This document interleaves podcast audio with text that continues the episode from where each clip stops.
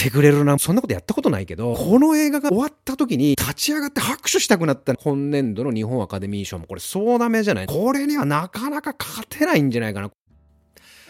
エンタメ好きの大人たちへお送りするながら聞きチャンネル、関谷正明の一人演芸協会です。2023年6月2日に公開された是枝監督の最新作映画怪物。前半ネタバレなしでいつものように話していきますが、以前、えー、一人演芸協会 YouTube で今後楽しみな映画、2023年上半期、えー、下半期、これから楽しみな映画という動画でこの怪物も紹介しているんですが、そこで僕はスター監督とスター脚脚本家のタッグになるので、どうかな期待薄いなみたいな感じを言ったんですよね。後でもこれの話は触れますが、つまりお互いちょっと遠慮し合っちゃったりとかね、リスペクトし合っているっていうこともあるから、どうかなっていうふうには思っていたんですが、カンヌで脚本賞を取りましたよね。だからやっぱすごいのかなというふうに思って先日あの劇場で見に行ってきたんですが、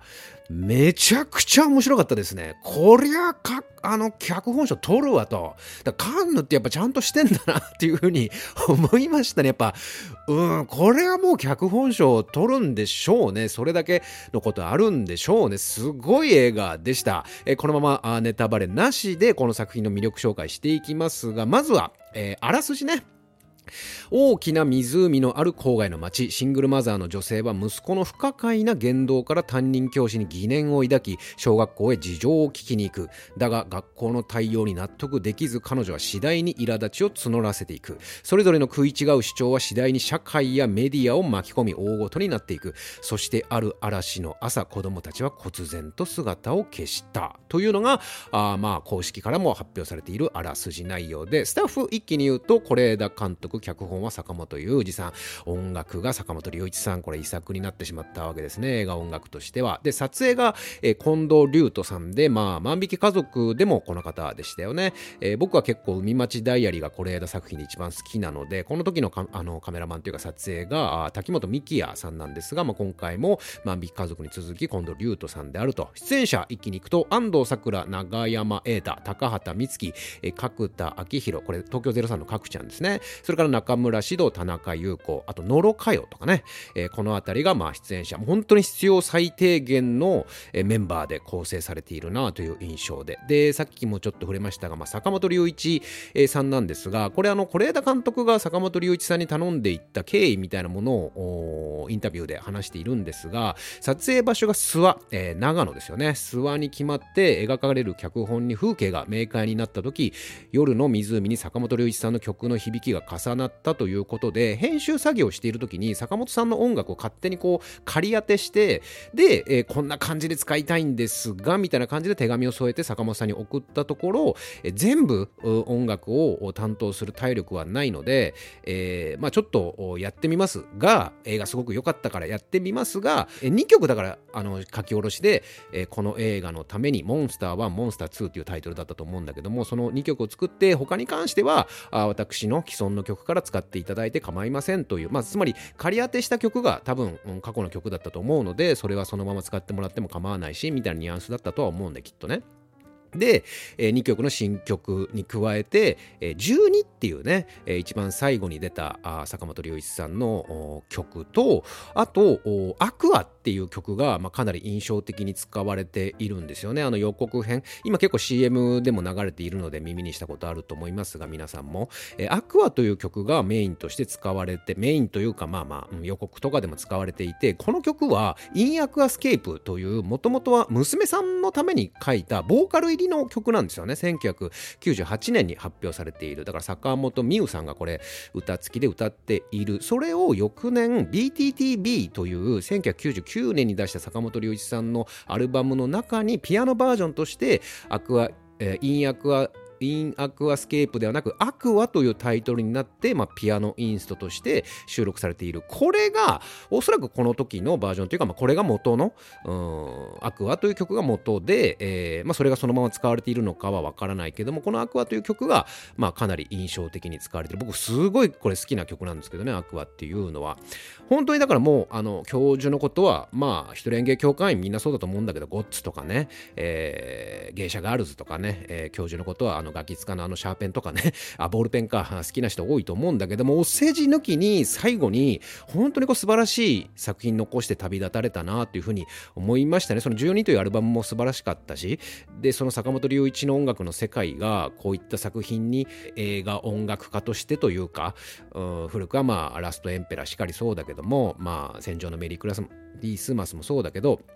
最後にこういったアルバムの中でね坂本龍一という日本の音楽の才能が炸裂したあものすごくいい。だからもうね坂本龍一のこの曲を劇場で聴きに行くっていうだけでももう本当価値あるって言える。ねだから本当にお世辞抜きにさっきも言ったようにもう一流のスタッフが一流の仕事をしたなというふうに思ったんですよね。その坂本さんにしても、演者にしても誰にしても。なんかそういう結晶を見せつけられた感感じがして羨望に近い感覚に陥りましたね。フジテレビのさ27時間テレビ見た時のようなさなんかそこに関わりたいなっていうか携わりたいなというかそこに俺も入らせてってくれみたいななんかこう入ってきたくなるぐらいの一流同士の仕事を見てるとなんかそう思わない？これだから「怪物」っていう映画と富士の27時間テレビを作品の内容的に同一線上で言ってんではなくて本当に一流同士の仕事を見ていると俺もそういうところに入っていって何かこう仕事をしたくなるというような意味でね羨望に近いものを感じたぐらいすごいな、やっぱ一流の仕事はっていうふうに、えー、感じました。で、えー、作品の評価に戻りますが、えっとね、個人的にね、是枝監督のサスペンステイストって僕好きじゃないんですよ。一番顕著というか分かりやすい例が3度目の殺人なんですけど、これめちゃくちゃ評価されたよね。日本アカデミー賞も総なめだったでしょ？で、確かに役所さんはすごかったとかあるけど、俺は全然さっぱりでこの映画っていう中で、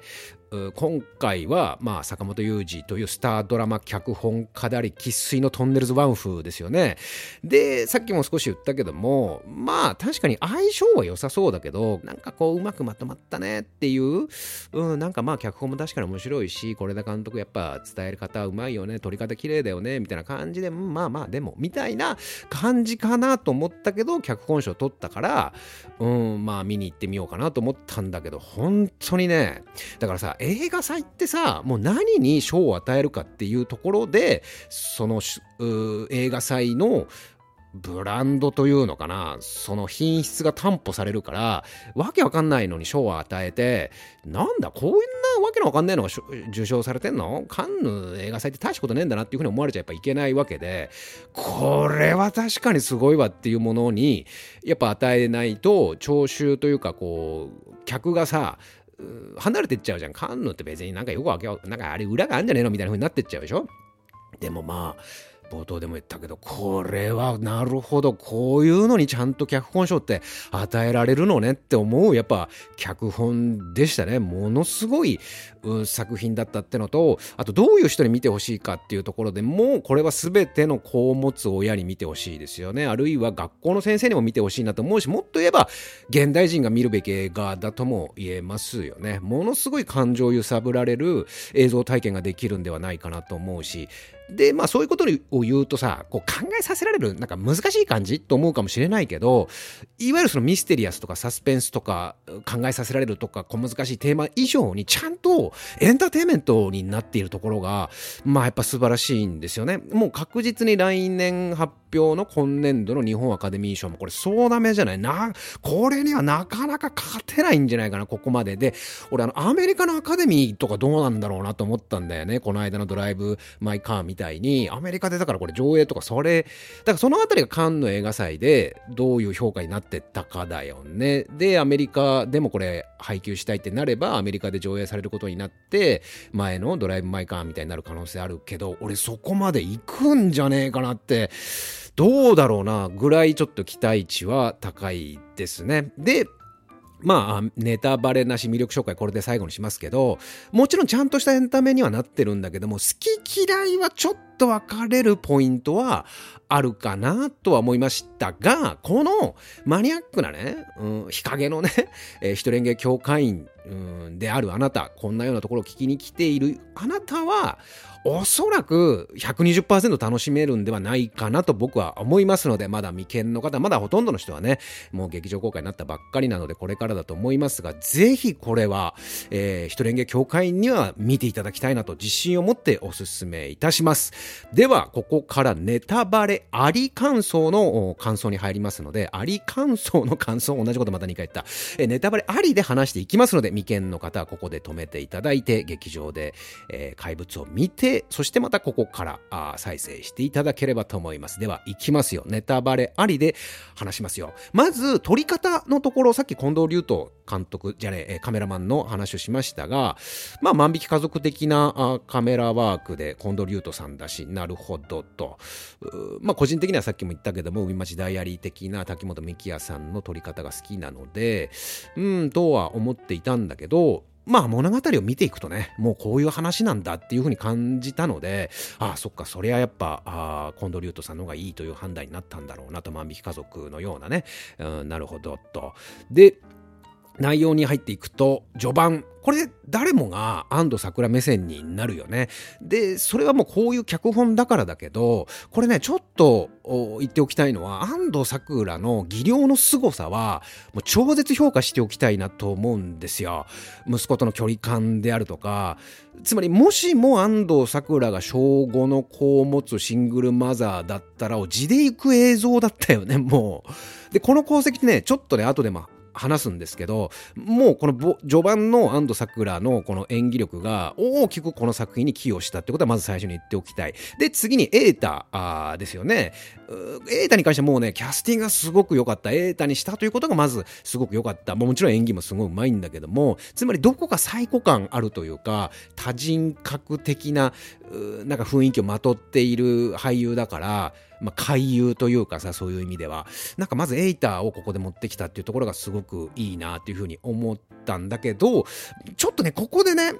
唯一この映画に対する難癖を言いたいんだけど、あの校長室のエータのミスリードはなかなか強引だったなとは思った。終わった後振り返って。って。つまりさ実際はめちゃくちゃいい先生なのにそのクレームつけてきた親との面談でそんないい先生があんなたいあそこまで極端になるかという分かりやすいところがさ飴あったでしょ？飴舐め始めるってあったでしょ？あれなんかもう後でエクスキューズ入れてるけど弱いよね。そのエクスキューズだけであんなちゃんとしたいい先生がクレームを入れてきた親の目の前で飴舐め始めるかっていう。あるとすればその前後だよね。終わった後。あるいは始まる前かな？で始まる前に飴玉舐めてて会う前までは全部飴を舐め切る食べきっちゃおうというところがちょっと飴玉が残っててあなた飴なんか舐めてこんなとこ出てきたんですかっていうんだったら自然なんだけど 目の前で飴玉舐め始めるような非常識な先生ではないじゃない？どうしてもその安藤サクラの時には瑛太をとんでもないやつに描きたいというまあミスリードをさせたいという意図があるからこそ多分これ瑛太がそんなに変なやつじゃねえというかなんかこれ裏があんだろうなこれ理由があんだろうなっていうふうにはまあ感じてたっていうところまで意図して作ったのかわからない、作ってたのかわからないけども、ちょっとまあ、わかりやすすぎたよね。まあ、例えばタイトルが怪物だから安藤サクラがモンスターペアレント化していく線もあるのかなとかちょっと思ったよ。野島真人のドラマで人間失格な海秀勝さんみたいに復讐の鬼となっていくのかなみたいな。だから復讐の鬼怪物みたいな、ありえんのかなと思ったけど、瑛太の描写でとてつもないそのありえない描写を入れすぎるから、これはちょっと違うなと思ったら、あやっぱり瑛太はそんな感じではなかったと。校長室のシーンはね、やっぱいろいろ感じたことがあって、かくちゃん出てるじゃない？あそこもね、ちょっと僕は、まあ、これはもう俺がかな？やっぱその、その喜劇人っていうかお笑い芸人としての角ちゃんが好きすぎるから、やっぱあそ、ああいうすごい張り詰めたところで角ちゃんいると、なんて言うんだろうな、ちょっとこう、ほっこりしちゃうじゃないけど、つまり笑っちゃうんだよね、ちょっとそのなんか角ちゃんのコミカルな演技出てくんじゃねえかみたいな、そういう演技してなくてもそういう演技に勝手にこっちがもうフィルタリングかかっちゃってそういう風に見ちゃうから、あそこは別に角ちゃんじゃなくてもよかったんじゃないかなっていう、多分坂本雄二さんが好きなんだろうね。その大豆田十和子しかり。角ちゃんまあ確かにみんな好きですからね。そのいろんなところで引っ張りだこになるような、もう今や俳優さんですから、わかるんだけど、あそこはもう思いっきりストレス負荷をかけるところだと思うんだよね。で、そこでこう後半に向けてそこをほぐしていく作用こそが、この映画の鮮やかだったポイントなわけだから、前半はもう思いっきりストレス負荷を一方的にかけちゃっていい、瑛太に思いっきり極端なことやらせて、とんでもねえなっていう安藤桜観点に脚本ならせていいんだけど、やっぱちゃんっていう干渉剤がどうかなっていう、ちょっと和んじゃうなっていうのが、それがまあでもあれぐらいこうストレス溜まるから角ちゃんがいたことで少し緩和されてよかったとも取れるしなんかこうあそこはちょっとね僕はあ思ったんですがでまあ瑛太の視点になってでまあ真面目らしいちゃんとした先生だったこともわかるんだけどもでやっぱそのエンターテインメントっていうところで、まあ、ぐっと引き込まれましたよね。つまりそのそれぞれの視点によって事実は全然変わるよな捉え方が変わるよなというあの視点の見せ方というのが先入観の恐ろしさを教える。でエンタメとしても面白いこの我々客目線つまり神の目線から見ると全部の観点を見れる見ることができるから面白いというのがあってまあ映画とか小説とか似たようなものは他にもあるけどでもすごくいいですよね。つまり物語ってさどういう展開客をあっと驚かせるような起承転結とかこう作っていくだけじゃなくてどの視点からどの順番で見せるかっていう手法もあるわけでで見ていくとさ坂本龍二さんがこの作品に寄せた寄せてさ語った言葉でさ自分が被害者だと思うことにはとても敏感だが加害者だと気づくことは難しいという。つまり何かされたとかふざけんななんてやつだとんでもないことされたクソっていう俺は被害者だということにはみんな敏感なんだけど自分が加害者になっているってことに気づくことはすごく難しいということがこのいう視点でこの順序で見せられるとハッとさせられるというのはありました。すよね。今のそのネットリンチもしっかり同じだと思うんだけどね。現代にはびこっているこのなんか悪しき習慣というかルーティンというかさ。でノロ歌謡のシーンあるでしょ？まあ、なんでノロ歌謡なのかなとは思ったけど、あの、あれなんでしょ？そういえば全然関係ないけど、あの、エータとオナチューなんでしょ？一個違いの都内の中学校でさ、エータが、あの、一個上とかで、ノロ歌謡は一個下で、オナチューだったらしいんだけど、まあ、それで起用されたとは思えないけども、あの、ノロ歌謡がさ、序盤でさ、ガールズバー、あの、火事があったさ、あそこの時に、ガールズバーに、あの、先生いたらしいよ、みたいなことあったじゃん？で、今日は、あれも全然単なるデマだっていうのがわかるよね？火災現場付近に彼女らしき女性といたが、えー火災現場の中にガールズバーにいたになっちゃうわけだからなんかでも世の中の噂ってほとんどがそんなものなんだろうなと思っているからまあまあなんかそこの、うん、描写もすごく面白いなと思ったね。で火事のね見せ方すごく良かったよね。つまりその時系列が分からなくならないように火事を起点として要はこれ3つの視点があるわけだよね。大きく分ければ親と安藤サクラと先生瑛太と子供たちという3つの視点を家事っていうものを起点として見せていくことでその時間軸であるとか今誰の視点ですよっていうのが分かりやすくなっているところをテロップ入れたりなんだったりとっていうところで見せるんではなくて家事を常に起点としながら見せていくことでこの時こうだった。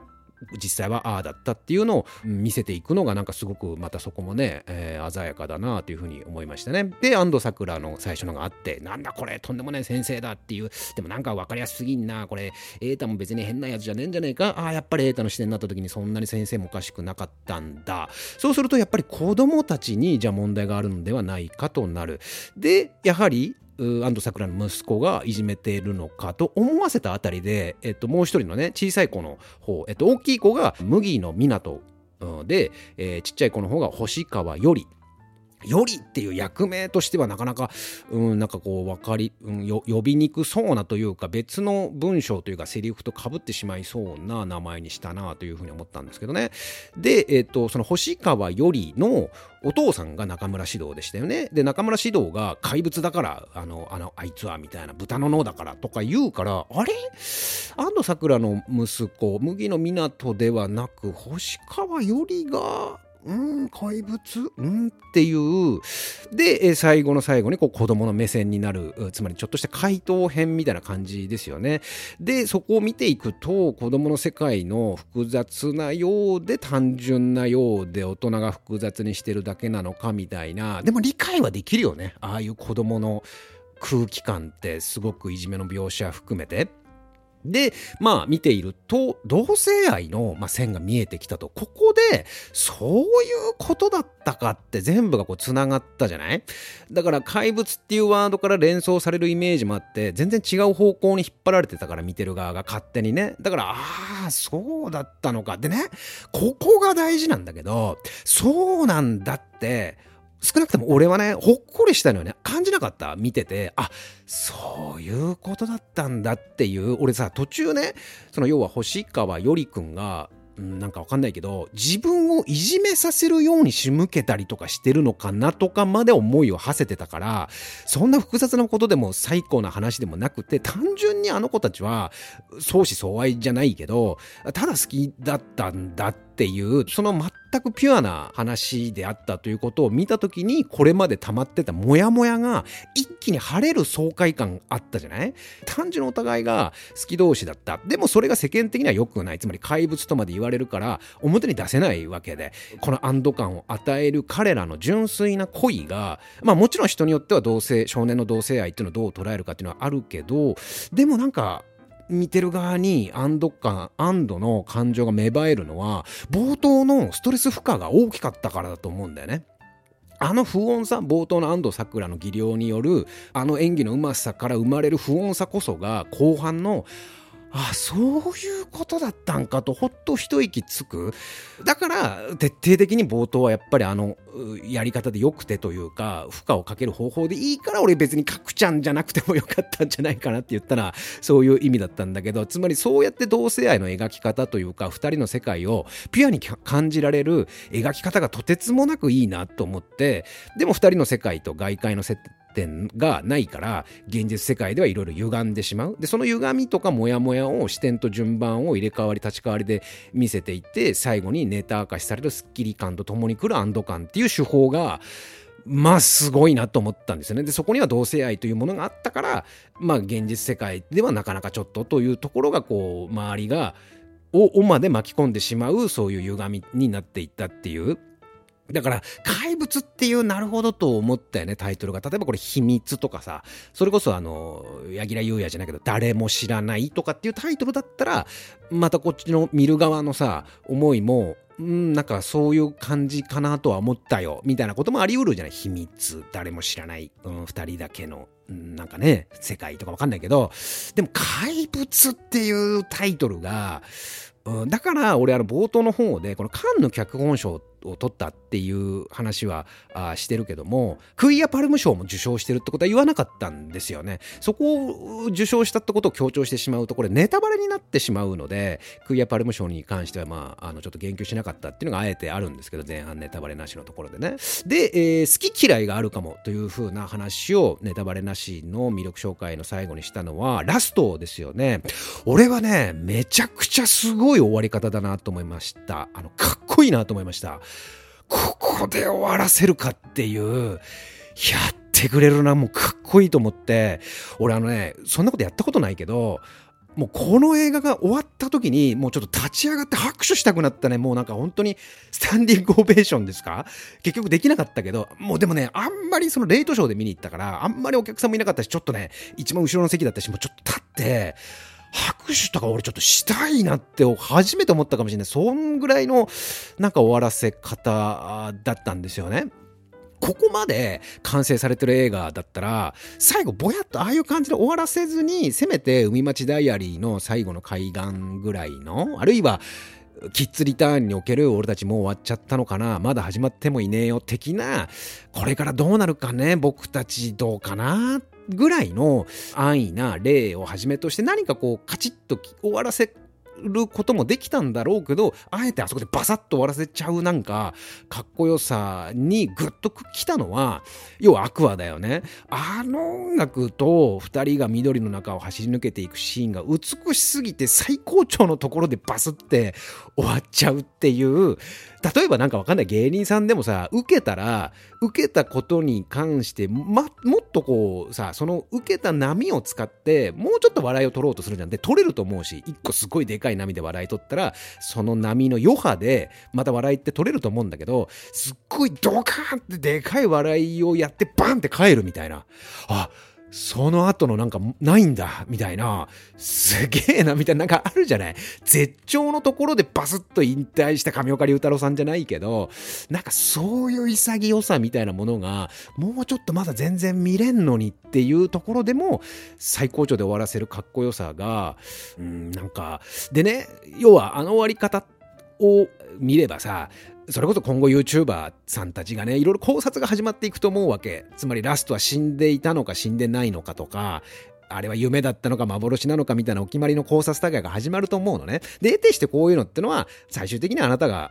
捉えた感じ方でいいんですよ、みたいなことになる。で、俺はミステリーでもこれサスペンスでも、つまりないわけで、この映画は。これは考察とか、まあどうでもいいっていうのが、まあ、まず本心としてある。あそこでこういう描写があったからあの二人はこうなんだとか、いろいろまあ始まると思うんだけど、考察大会。でも俺はもう面白かった言葉ではなくて、もう映像体験として感じ取らせる。素晴らしいもの見たと思ったし、でも理路整然とね、理屈こそ全てみたいな、で結局何なんみたいな、やっぱつまらないっていう評価になると思うんだよね、この映画って。だから好き嫌い分かれるんじゃないかなっていう。で感覚派の人なんかは、割とこの映画は深いとこまで刺さるんじゃないですかね。でもどうしてもやっぱ理屈的に、理屈的にって言うとなんか言い方悪いね。なんかこう理路整然とちゃんと分かるものがいいみたいな人にとってはちょっと気持ち悪さは感じるかもしれませんが、一応まあ考察ってことじゃないんだけども、ちょっとね、疑問点としては、一応まあ物語のね、一応考察的なことをするとね、ポイントはやっぱあのバスですよね。二人はあのままあそこにいて、嵐が明けて晴れた。で、外に出て走って終わり。じゃあ、安藤サクラと瑛太がバスを見つけた時になぜいなかったかっていうことになるよね。で、前後してるってことは多分ない。で、それを分からせるための倒木だったと思うんだよ。あの子供たちがあそこ上がっていくバスの行く手前でさ、バーンってあの木が倒れたでしょ？で、安藤サクラと瑛太があのバスのところに行く時はもう木は倒れてたよね。だから時間軸としては多分合っているはずなのよね。で、あの2人が、親がね、見て、見に、親と先生が見に行った時にいなかったのは、あの嵐の中でちょっとしょんべん行ってたとか、うん、どっか別のとこに行ってたとはちょっと考えにくいなって考えるともしかするとじゃああのバスにたどり着く前にあの倒木もそれを思わせていたつまり死んでいたんじゃないか何かこう流されてとかも出てくるんだろうねこういう議論も。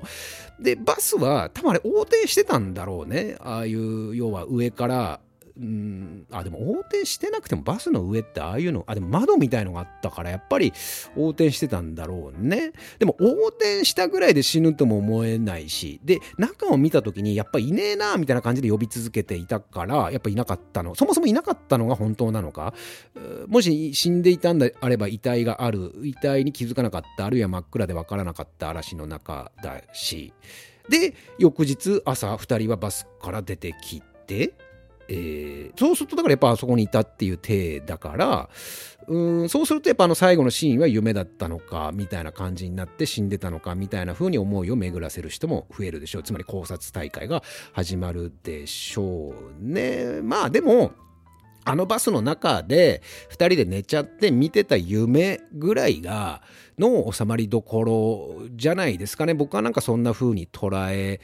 るかな。またはあの親2人が気づかなくて真っ暗でそのまま帰っちゃって。でシンプルに本当にただ次の朝まだ親たちは心配してる中だけど晴れた次の日に2人でただ走っているつまり現実のシーンぐらいのなんか捉え方ですかね僕は。うん、寝てたか横転して頭打って意識飛んでた時に見た夢とかね。